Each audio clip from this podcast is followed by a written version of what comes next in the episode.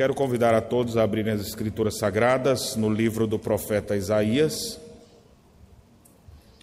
Isaías capítulo 40.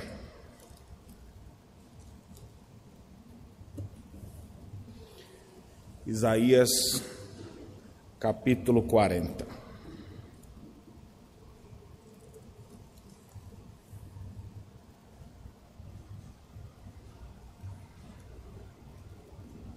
Antes de ler o texto, apenas algumas informações importantes sobre esse livro de Isaías, cuja mensagem tem como tema central a confiança em Deus. Por vezes, ao longo de todo o seu livro, Isaías fortalece a confiança do povo para que deixasse de confiar em homens, em nações, no seu próprio poderio bélico, parar de confiar em qualquer outra coisa, que parece que qualquer amuleto da sorte que surgia, o povo acabava acreditando. Então, esse livro, como tema central, ele procura fortalecer a confiança do povo, para parar de confiar em falsos deuses, em nações, em alianças políticas, nos próprios recursos, ou até mesmo aquela confiança é, inócua de que o templo por si mesmo poderia livrá-los e não o Senhor.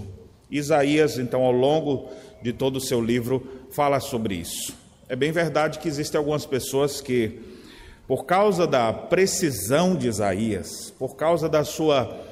É, dos detalhes que ele traz em muitas de suas profecias, alguns críticos chegam a dizer que não foi um só Isaías que escreveu esse livro e desenvolveram as teorias do duplo Isaías ou até mesmo do triplo Isaías. Isso por uma razão simples, porque Isaías fala de coisas que não aconteceram na sua época, que aconteceu só depois, do jeito que ele disse.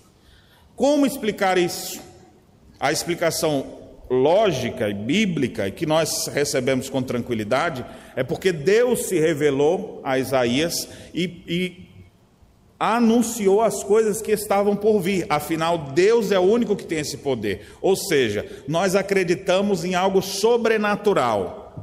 E a crítica, especialmente pós-moderna, ela não aceita a, o sobrenatural. Então tem que achar uma outra forma de explicar. E uma das críticas que eles fazem é que a partir do capítulo 40 muda o assunto. Porque o que vinha sendo desenvolvido até o capítulo 39 no capítulo 40 para frente muda o assunto. Nós já lemos parte então do que seria de um Isaías e agora vamos ler do que seria de outro, segundo essa teoria. Eu não acredito nisso. Eu quero, pelo contrário, mostrar que o tema continua sendo o mesmo e que é o mesmo e único Isaías que foi separado por Deus para anunciar a sua visão, a, o seu oráculo ao povo de Jerusalém, muito especialmente. Ele deixa isso claro desde o início. É interessante que quando ele fala no capítulo 1 da visão que ele teve, é interessante a ênfase que é dada, porque ele diz assim: visão de Isaías, filho de Amós, que ele teve sobre a respeito de Judá e Jerusalém. Então, se ele está falando que é sobre Judá, obviamente Jerusalém está dentro mas é enfático, é sobre todo Judá, especialmente vocês aí de Jerusalém.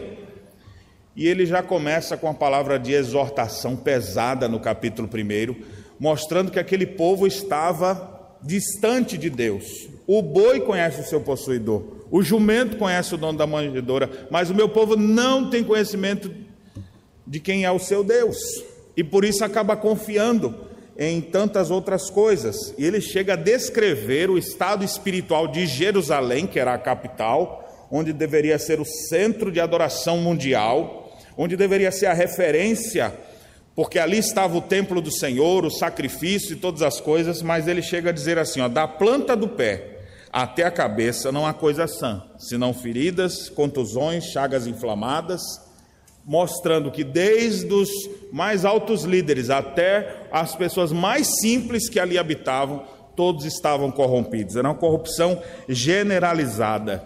E Deus chega a se enojar do que estava acontecendo ali.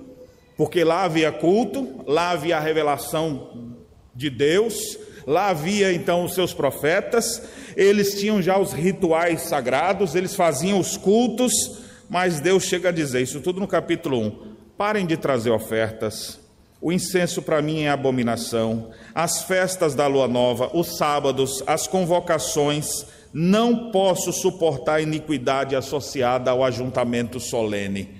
Deus estava enojado daquela postura do povo de saber já os ritos, mas ter uma vida distante daquilo que eles professavam crer. E esse é um pecado que nós hoje em dia também incorremos se nós não nos cuidarmos. Aquela de você professar fé em Deus, de dizer, não, eu creio na Bíblia, de você dizer, não, eu vou à igreja, mas você, quando termina esse momento, a sua vida parece que está totalmente distante daquilo que você professa nessa uma hora que a gente fica aqui num culto. Era assim os dias de Isaías. Então, por essa espiritualidade pífia, por esse cristianismo inexpressivo, por essa religiosidade inexpressiva, então aquele povo acabava olhando para outras coisas e confiando em outras coisas e não no Senhor. Então, Isaías, ao longo do seu livro, ele desenvolve o tema da confiança em Deus. O texto que nós vamos ler, ele está dentro do contexto que envolve os capítulos 36 a 39, exatamente onde nós temos, por exemplo, no capítulo 36, a narrativa do exército assírio vindo contra o povo de Deus nos dias do profeta Ezequias. E os assírios que já tinham destruído todas as outras nações e que era a grande potência mundial. Quem é a grande potência mundial hoje? Essas coisas mudam, viu? Hoje você fala essa, se a gente falar daqui a alguns anos, pode ser que já seja outra. Naqueles dias, quem é a grande potência mundial? A Síria. Não tem igual a eles. Mas daqui a pouco eles vão se acabar. E vão vir outros reinos depois. Então, reinos vêm, reinos vão e é Deus quem estabelece cada um destes. Então a Síria, agora em toda a sua arrogância e prepotência, se achando a, a, nação mais poderosa, começa a fazer investidas contra vários povos e destrói todos eles. Não tem um que se aguenta. E agora eles vêm sitiar Jerusalém. E eles começam a, de maneira arrogante, blasfemar contra Deus e convocar o povo a se render e deixar de confiar em Yahvé, no Deus verdadeiro. Que confiança é essa que vocês se estribam? Foi Ezequias que mandou vocês confiar em Deus? Cadê os deuses das outras nações que não as livrou de minhas mãos? Para que essa confiança aí? E aí ele ainda zomba, brincando. Foi, foi Deus que me mandou. É melhor vocês se renderem enquanto eu estou aqui porque senão vocês vão comer o próprio excremento de vocês, vão beber a própria urina e vão morrer nessa terra. Ezequias então ora diante daquilo. O profeta se levanta e vem anunciar então que Deus iria efetuar um grande livramento. O povo todo começou a buscar o Senhor. É interessante que parece que a gente só busca a Deus mesmo e começa a ter mais confiança em Deus na hora do aperto, né?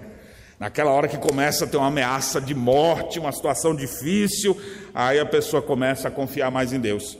Foi assim que aconteceu. Aquele povo começou a buscar Deus, Ezequias convocou todo mundo para orar, para clamar ao Senhor, e naquele dia o profeta Isaías então trouxe o anúncio: o rei da Síria não está afrontando o rei de Jerusalém, o rei da Síria está afrontando Deus vivo e verdadeiro.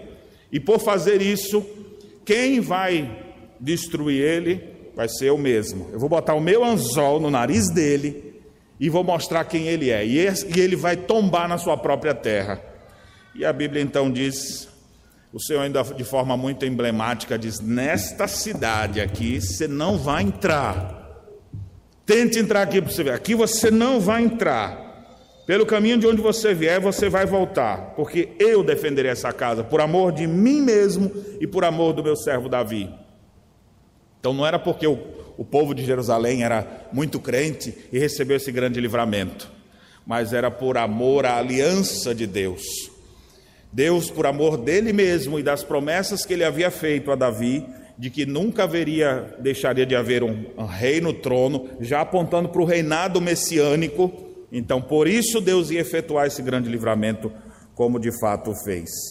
E por Ezequias e o povo confiar em Deus, tiveram aquele grande livramento. 185 mil assírios foram destruídos pelo anjo do Senhor e o povo nem precisou se envolver nessa batalha.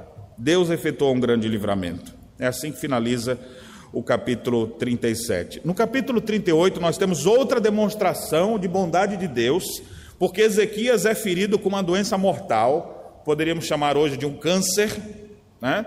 Não sabemos bem como é que era essa questão, mas ele está para morrer agora por causa dessa enfermidade. E o profeta foi até ele e diz: Ó, põe em ordem tua casa porque tu vai morrer. E aí, naquele momento, Ezequias, mais uma vez, acabou de receber o livramento de Deus, confia no Senhor, busca o Senhor e clama por Deus. E Deus diz: Olha, Ezequias, eu vou te dar mais uns anos de vida. Eu não vou levar você ainda agora, não. Então, Ezequias por uma segunda vez, vê grande, toda vez que ele confia em Deus, ele é bem sucedido. Confiou em Deus, diante das ameaças do império da Síria, teve um grande livramento. Em momento de enfermidade terrível, mortal, buscou a Deus, confiou que Deus poderia ajudá-lo. Deus efetuou um grande, uma grande cura na vida de Ezequias, e ele então viveu mais alguns anos. Aí quando a gente chega no capítulo 39, o mesmo Ezequias agora, ao invés de mostrar sua confiança em Deus, sabe o que ele faz? Bem, a Síria já se acabou. Gran, a grande potência caiu. Quem é que vai se levantar agora no lugar deles? A Babilônia. A Babilônia vai começar a se tornar grande.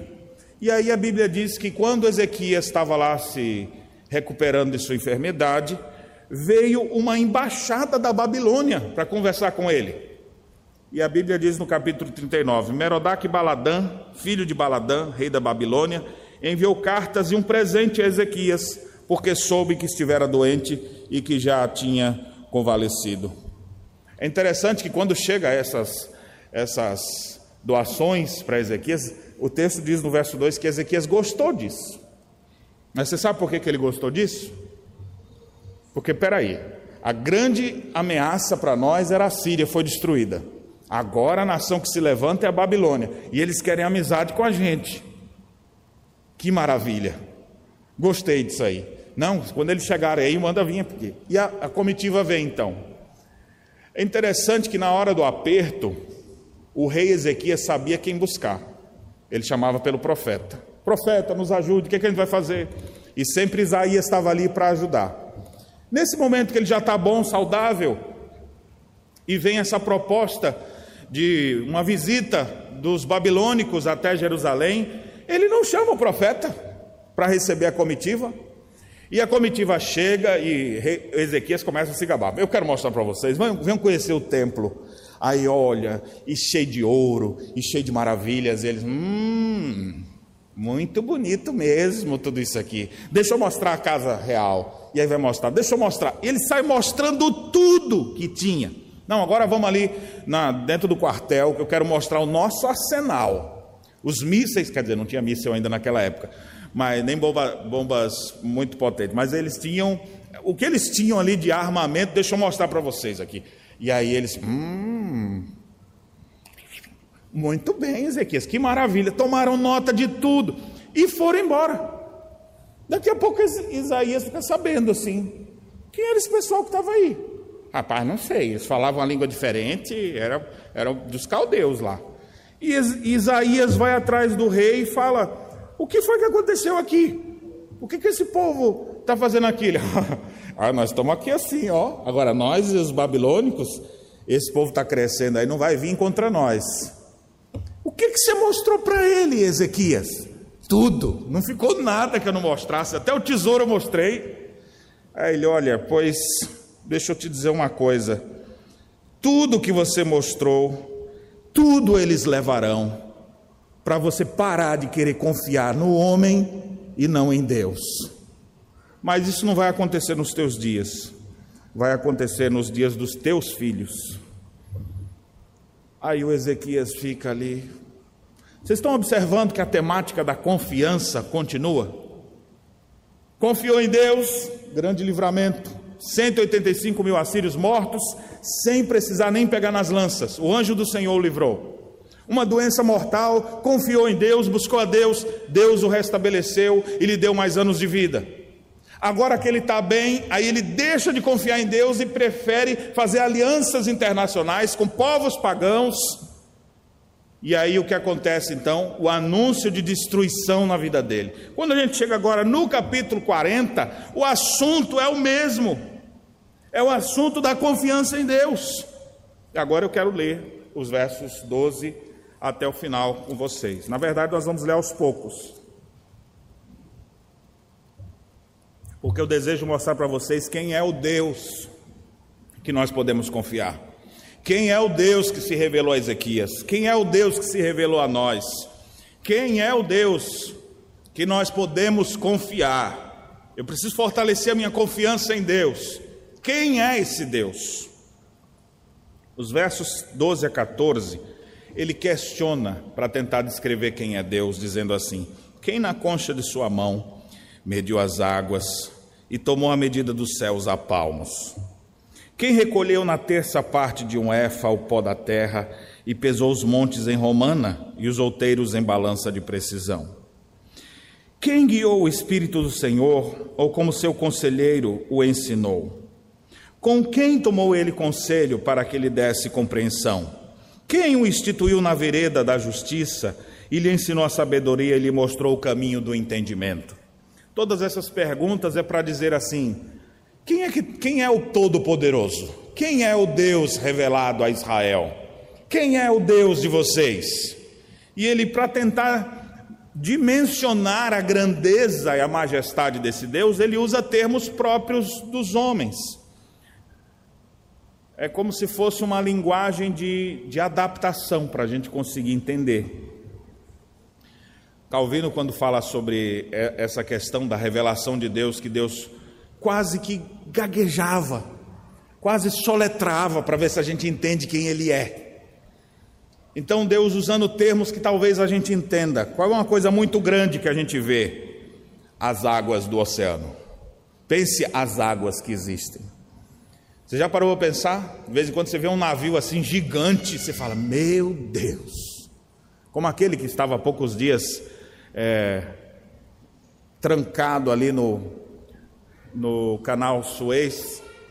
E aí você vê o tamanho daquela embarcação, enquanto ela está ali e as pessoas estão perto, você vê que ela é enorme. Quando ela chega perto do mar, aí o mar a devora já. Ela é um pinguinho que está ali só, um pontinho só. Mas pense em toda a água do mundo, então, toda a água do planeta Terra. Aí a Bíblia diz que Deus pega e mede tudo isso na concha da mão. Você já fez conchinha com a mão? Para pegar água, né? Faz a conchinha da mão assim. Quanto você acha que cabe aí?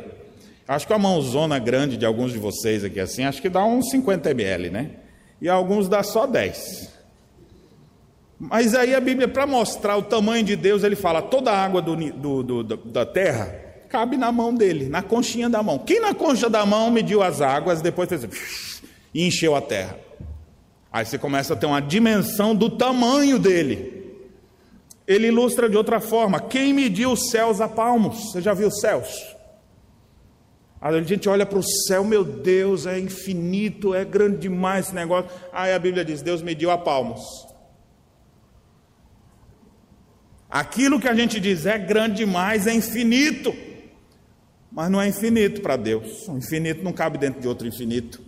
Então, aquilo que a gente acha que não tem fim, na verdade, Deus mediu a palmos e Deus diz: Ó, dá tantos palmos. Isso é uma linguagem de acomodação, só para a gente tentar dimensionar o tamanho dele. Quem recolheu na terça parte de um éfa o pó da terra e pesou os montes em romanas e os outeiros em balança de precisão? Ele agora começa a. Vamos pegar a terra. Eu fico vendo às vezes a engenharia humana é fantástica. Aquele maquinário que de repente arranca um monte de um lugar mas demora muito tempo para isso acontecer. Quantas caçambas de terra para poder tirar um pequeno monte? Aí a Bíblia diz que toda a terra, toda essa, toda essa matéria que existe em toda a terra, Deus mede numa balancinha. E a balança de precisão é aquela própria para ouro, aquela que bota pouca coisa assim mesmo. Aquilo que a gente fala, mas é terra demais, é coisa demais, aí Deus mediu na balancinha. Vocês estão percebendo quem é o Deus que a gente pode confiar? Quem, como ele se revela? Quem foi que guiou o seu espírito? Quem lhe aconselhou a fazer alguma coisa? A resposta é: ninguém. Porque ele é eterno, ele se aconselha com ele mesmo, ele sim é o todo-poderoso, autossuficiente. Quem tomou com quem ele tomou conselho para que lhe desse compreensão? A pergunta é ninguém. Ele é a essência da sabedoria. Quem instruiu ele na vereda do juízo? Lhe ensinou sabedoria ou lhe deu entendimento? Ninguém. Ele é que ensina essas coisas. Ele é que capacita as pessoas nesse sentido.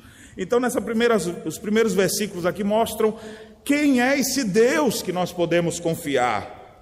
Agora, contrastando com esse Deus Todo-Poderoso, ele vai falar sobre quem são os homens e quem são as nações. Mas antes de ler essa segunda parte, eu queria lhe perguntar: você tem já hoje a dimensão correta de quem é Deus?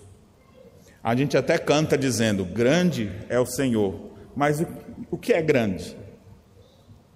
Se a gente tivesse que comparar com alguma coisa, com o que nós compararíamos? Porque essa é uma tônica também de Isaías aqui.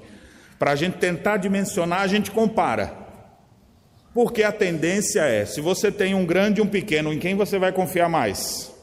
No mais forte ou no mais fraco? Então a ideia é: sempre eu vou querer estar do lado do mais forte.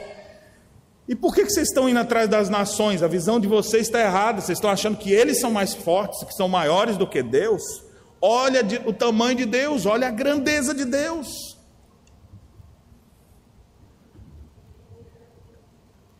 É por isso que na igreja presbiteriana nós não temos imagens. E nós não projetamos imagens sobre Deus, porque toda imagem ela diminui o ser de Deus. Ainda que você olhasse para todo o céu, num dia de céu bonito assim, azul, e você olhasse assim, é grande demais essa imensidão. Aí, se você quisesse ter uma noção, é o é o botão azul do terno que Deus está vestindo. Já pensou? Não, pastor, você está fazendo errado. É, estou, porque eu estou diminuindo o tamanho dele. Qualquer medida de comparação, ela será pequena para descrever a grandeza de Deus. Mas esse Deus é o Deus em que a gente pode confiar. O Deus que criou todas as coisas, o Deus que manda em todas as coisas. Mas as nações e as outras coisas que as pessoas confiam, não podem ser comparados com ele. Versos 15 a 17, ele fala como eram essas nações, as grandes potências de sua época. Eis que as nações são consideradas por ele. É interessante ele falar que é considerada por ele, porque os, todo mundo considerava diferente. Como um pingo que cai de um balde, como o grão de pó na balança. As ilhas são como pó fino que se levanta. Nem todo Líbano basta para queimar, nem os seus animais para um holocausto. Todas as nações são perante ele como coisa que não, são na, que não é nada. Ele as considera menos que nada, como um vácuo. Qual era a grande coisa que eles podiam dizer? Uma coisa grande da nossa época. Se a gente fosse dizer hoje, a gente talvez diria as grandes embarcações, os grandes, eh, as grandes construções, aquela ponte gigantesca, essas grandes, um, um arranha-céu em Dubai, e as pessoas vão lá vendo grandes coisas. Na época lá ele falou: ó, o conceito das pessoas é que grandes são as nações. A Síria. Porque eles temiam, porque onde eles passavam eles devastavam. Ele viu uma nação e as pessoas já ficavam com medo. Se puder fazer amizade com o rei daquele lugar, eu estou, eu estou tranquilo. Agora eu estou confiante, porque eu, eu recebi o favor daquele rei. Aí a Bíblia fala: para de olhar para essas nações. Você sabe o que, é que essas nações são? Para vocês ela é muito, mas perante ele, sabe quem são essas nações? Essas nações são como um pingo que cai de um balde. Você já viu um pingo que cai do balde? Você já teve que encher um balde alguma vez? Eu acho que já, né? Na hora que você encheu o balde, ele assim, cai uma. Mas já cai uma quantidade maior, né? Faz falta aquilo ali, aquela aguinha que caiu ali? Um pingo que cai de um balde? Pois é, para tentar diminuir as nações, Deus chama elas, compara elas com um pingo que cai de um balde. Outra comparação, grão de pó na balança. Quanto que pesa um grão de pó na balança? Vocês dão tanto peso para essas pessoas, mas é um grão de pó. E ele ainda usa outra expressão, as ilhas. A ilha aqui não é como a gente conhece, a ilha, as pequenas ilhazinhas assim, não. Ilhas aqui são os continentes. São como pó fino que se levanta. Você já viu aquele dia que você está fazendo faxina em casa? E você, naquele dia, você acordou inspirado, né? Começa a bater nas coisas e começa a subir um pó. Aí tem uma fresta de luz passando assim, e aí você vê aquele poeira, aquele pó fino que se levanta, sem a luz você nem vê. Estão lembrados? Aquele pozinho ali, ó, ele está dizendo: esse pozinho são as nações. Todas as nações são assim. No verso 16 ele diz, para mais uma vez falar da grandeza dele: Nem todo o Líbano basta para queimar, nem os animais para o seu holocausto. A gente pegar essa floresta mais cheia que a floresta do Líbano, com todos os animais e com toda a madeira que tem lá para fazer um holocausto. Ou seja, aquilo que era feito no templo, aquele pequeno sacrifício, não dá para suprir ou para agradar aquele Deus. Aquilo ali é só apontando para o que ele vai fazer no futuro quando Cristo vier ser oferecer, ser, se oferecer como sacrifício perfeito. Mas essas coisas, você pode ter todos os animais para sacrificar, é pouco para ele, não mata a fome dele. Toda, fazer uma fogueira para ver se esquenta eles, faz algum. É pequenininho assim. Ó. Quem são as nações então, todas juntas? Vamos ver se elas todas juntas dão um pouquinho mais do que apenas a Síria ou a Babilônia. Todas as nações são perante ele como coisa que não é nada. Pó fino é muito para eles. Eles são como nada. Mas nada ainda é muito. Eles são menos que nada. Perante Deus, eles são como um vácuo. Não tem mais nada. Olha como Deus humilha aquilo que a gente considera grande. Deixa eu perguntar uma coisa para você: o que, é que você considera grande e que é alvo da tua confiança hoje? Nesses dias de pandemia, quem sabe a sua confiança esteja em uma vacina? Talvez sua confiança esteja na sua habilidade, talvez a sua confiança esteja em governos, em pessoas. Quem são os grandes que você confia hoje? Naqueles dias de Isaías, o povo confiava nas nações, e Deus diz: elas não são nada perante mim. Partir do verso 18 a 20, então ele agora mostra a sua grandeza em relação não mais às nações, mas aos ídolos pagãos. E ele diz: Com quem me comparareis? Ou que coisa semelhante confrontareis com ele? O artífice funde a imagem, e o ourive a cobre de ouro, e cadeias de prata forja para ela. O sacerdote idólatra escolhe madeira que não se corrompe e busca um artífice perito para assentar uma imagem esculpida que não oscile. Observe aqui, às vezes as pessoas se prostravam diante de um Deus que eles não tinham certeza que existia, e mais que eles acreditavam por causa de uma imagem de fundição, ou seja, prata ou ouro que foram fundidos e criados, ou de madeira que foi esculpido pelo homem. O próprio Isaías, um pouco mais à frente, ele vai mostrar a loucura da idolatria, dizer assim: um homem vai no campo e está no inverno, ele bota o machado nas costas e ele olha uma árvore boa e ele vai lá e corta aquela árvore, derruba a árvore, corta um pedaço daquela árvore e ele começa com o machado mesmo esculpir. E vai dando a forma assim, parece que aqui é o rosto, parece que aqui é os braços, parece que aqui é as pernas, e ele vai fazendo aquilo ali. E ele fala: rapaz, né, ficou bonito.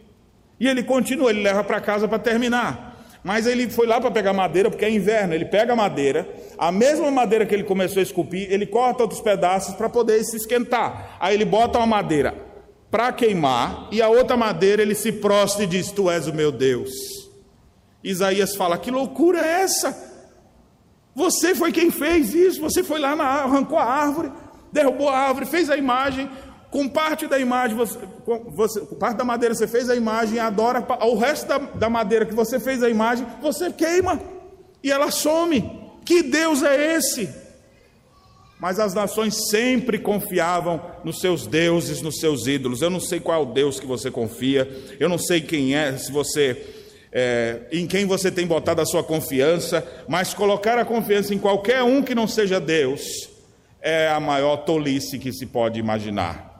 Acreditar em outro Deus, qualquer que seja. E essa mensagem ela não é muito para a nossa época, né? porque hoje em dia ela não é politicamente correta. Na época que a gente está, todos os caminhos levam a Deus. Então eu só vou dizer que Deus é um caminho importante.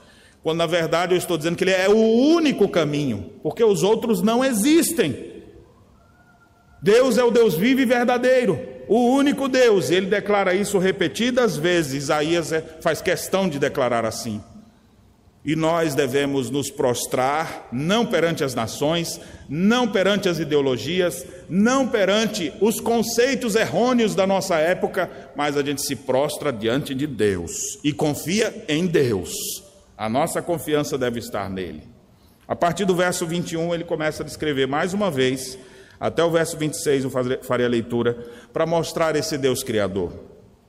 Acaso não sabeis, porventura não ouvis, não vos tem sido anunciado desde o princípio, ou não atentastes para os fundamentos da terra? Ele é o que está sentado sobre a redondeza da terra, cujos moradores são como gafanhotos. É ele quem estende os céus como cortina e os desenrola como tendas para neles habitar. É ele quem reduz a nada os príncipes e torna em nulidade os juízes da, os juízes da terra. Mal foram plantados e semeados, mal se arraigou na terra o seu tronco, já se secam, quando um sopro passa por eles e uma tempestade os leva como palha. A quem, pois, me comparareis para que lhes seja igual? Diz o santo.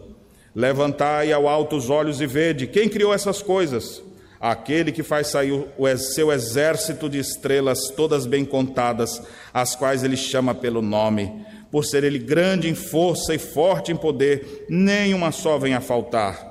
Olha, meus irmãos, que Deus majestoso e glorioso é esse. Vocês não sabem? Vocês não, não entenderam ainda? Desde o princípio tem sido dito. Vocês não estão atentando para os fundamentos da terra, ou seja, quem é o Deus Criador?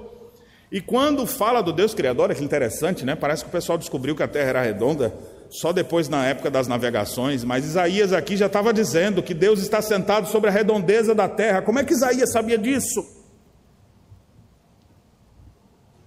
Deus está se revelando como ele realmente é. Os moradores da terra são como um grilinho, um gafanhotinho,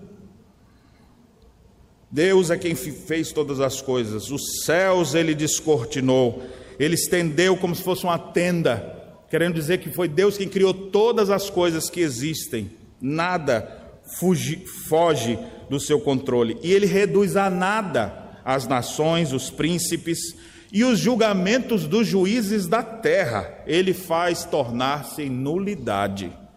Ou seja, os grandes poderosos do mundo comparados com ele não são nada. Por quê? Porque todos esses ora acertam, ora erram, ora faz alguma coisa boa, outra agora faz coisa ruim, mas Deus não. Deus é o Deus que a gente pode confiar sempre e descansar em sua soberania e bondade, porque ele não se corrompe, ele não passa, ele é estável. As nações, os poderosos, eles cairão como uma árvore que cai, como uma tempestade que leva a palha, todas essas coisas serão destruídas. E Deus mais uma vez diz: Com quem vocês vão me comparar para que eu lhe seja igual? Vocês estão botando como se fosse top assim com alguém? Quem é que você bota do meu lado para dizer: Ó, aquele Deus é igual o Deus de Israel? Levantem os olhos e vejam, olhe o poder de Deus na criação. Quando vai ficando a noite que você vê todas as estrelas, a linguagem é uma linguagem de acomodação. Deus chama cada uma delas pelo nome, não é que as estrelas saem do lugar, porque a gente está vendo elas. E essas estrelas, cada estrela dessa que existe, cada sistema desse que existe, cada galáxia que existe, tudo que se descobre no universo, e você vê tudo isso, Deus conhece cada uma pelo nome, porque foi Ele quem criou todas essas coisas. Bem, se a gente tem um Deus tão grande tremendo que faz todas as coisas, por que é que a gente não confia nele? Agora vem a última parte do texto, que é a aplicação de tudo isso para a vida do povo. Verso 27. Porque, pois, dizes, ó Jacó, e falas, ó Israel, o meu caminho está encoberto ao Senhor, e o meu direito passa despercebido ao meu Deus. Não sabes, não ouviste que o eterno Deus, o Senhor, o Criador dos fins da terra, nem se cansa, nem se fatiga? Não se pode esquadrinhar o seu entendimento. Faz forte ao cansado e multiplica as forças ao que não tem nenhum vigor. Os jovens se cansam e se fatigam, e os moços de exaustos caem. Mas os que esperam no Senhor renovam as suas forças, sobem com asas como águias, correm e não se cansam, caminham e não se fatigam. Às vezes as pessoas ficam assim: olha, Deus nem está vendo o que está acontecendo comigo. Por que, que você acha que seu caminho está encoberto a Deus? Olha, eu tenho tanta coisa para fazer, eu tenho, olha, eu estou sendo tão injustiçado. Quem, onde é que Deus vai tomar? Deus nem está ligando para mim. Quem disse isso? Esse Deus tão grande, poderoso, esse Deus transcendente, ele também é imanente, ele vem ter conosco. Esse Deus não se cansa, não se fatiga, que talvez a pessoa olhe assim, mas ele é tão grande, ele tem tanta coisa para fazer então, porque só para segurar essas estrelas no céu não dá tempo mais para nada. Mas a Bíblia diz que, embora ele cuide das, dos, do macro-universo, ele também se preocupa com o micro-universo e com as pequenas coisas da nossa vida. Ninguém pode esquadrinhar o seu entendimento. Ele habita o alto e sublime trono mas ele também habita com contrito e abatido de coração. Deus é aquele que governa sobre todas as coisas, mas ele sabe por que é que você está passando por um problema também. Deus sabe quais são as tuas causas, Deus sabe o que você está enfrentando, Deus sabe os motivos do seu choro, da sua dor e da sua angústia, porque Ele é o Deus Todo-Poderoso. E aí agora ele diz: e é esse Deus que faz quem está cansado, quem está aflito, se tornar forte, faz forte ao cansado. E ele multiplica as forças daquele que não tem vigor mais nenhum. Sabe aquela pessoa que está desanimada? Fala: Olha, nesse mundo não tenho mais esperança. Olhe para Deus, quem é Deus. Deus faz forte quem está cansado. Aquele que não tem vigor nenhum, Deus sopra nele o hálito de vida e faz essa pessoa se revitalizar. Ele compara com a juventude dizendo assim: os jovens que estão no auge da sua força, você já viu que você chama as pessoas para determinada, vamos fazer um negócio. Ah, rapaz, eu já não aguento aí não, a idade já chegou, isso aí não é mais para mim, chama os meninos aí. Não é assim? O cara está novo ali, com muita força. Aí a Bíblia, para contrastar na nossa própria existência, aqueles que têm, estão no momento de maior força, juventude, ele fala: os jovens, só pela sua força natural, eles se cansam e se fatigam. E os moços caem de exaustos. Mas deixa eu dizer uma coisa: a ênfase aqui não é que o jovem é fraco, viu? A ênfase é que as, a, o mais forte entre nós pode se sentir fraco, mas o mais fraco entre nós pode se tornar forte. E aí ele diz no último versículo: os que esperam no Senhor, ou os que confiam no Senhor, renovam as suas forças, sobem com asas como águias, correm e não se cansam, caminham e não se fatigam. É isso que esse Deus glorioso e poderoso pode fazer em nossas vidas. Ele tem o um controle de todas as coisas, nada foge ao seu olhar. E ele é tão grande e tremendo que, para se preocupar com pessoas minúsculas como nós, como eu e você, ele se encarnou. Por que, que ele teve que se encarnar? Para assumir uma forma limitada, pequena, como a gente, para mostrar o seu amor para conosco, para morrer a nossa morte, para nos doar a sua vida, para enfrentar o que a gente enfrenta. E depois que ele passou por tudo, a Bíblia diz que ele, que sofreu todas as coisas, é poderoso para socorrer a todos que se acham em qualquer angústia. O Deus glorioso veio até nós e Ele pode nos socorrer em todas as nossas aflições. Por que, que você não confia em Deus? Fortaleça a sua confiança em Deus. Coloque sua, a sua vida voltada a Deus. Espera no Senhor, Ele te fortalecerá. Confia no Senhor, descansa no Senhor, agrada-te do Senhor, e Ele satisfará os desejos do teu coração.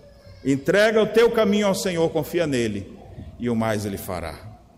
Que você possa ter um vislumbre real de quem Deus é, conforme ele se revela nas páginas das Escrituras, e deixar de confiar nas alianças políticas, nos poderosos da terra, no seu próprio braço e voltar o seu olhar e a sua confiança para o Deus revelado em Israel, o Deus que se encarnou e veio até nós, o Deus que está presente aqui conosco e que promete estar conosco todos os dias até a consumação dos séculos. Você não está sozinho, você tem só, só o Todo-Poderoso, Criador de todas as coisas, sendo por ti.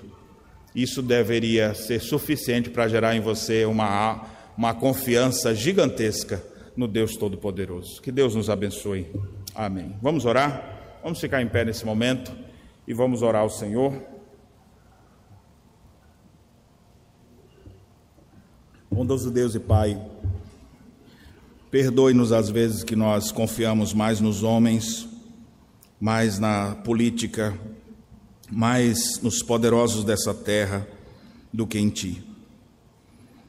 Não deixe, ó Deus, que o nosso olhar se volte para qualquer outra pessoa, como Ezequias fez. Não queremos ter essa instabilidade, ora confia, ora não confia. Ajude-nos a vivermos confiantes no Senhor. Fortalece nossa fé.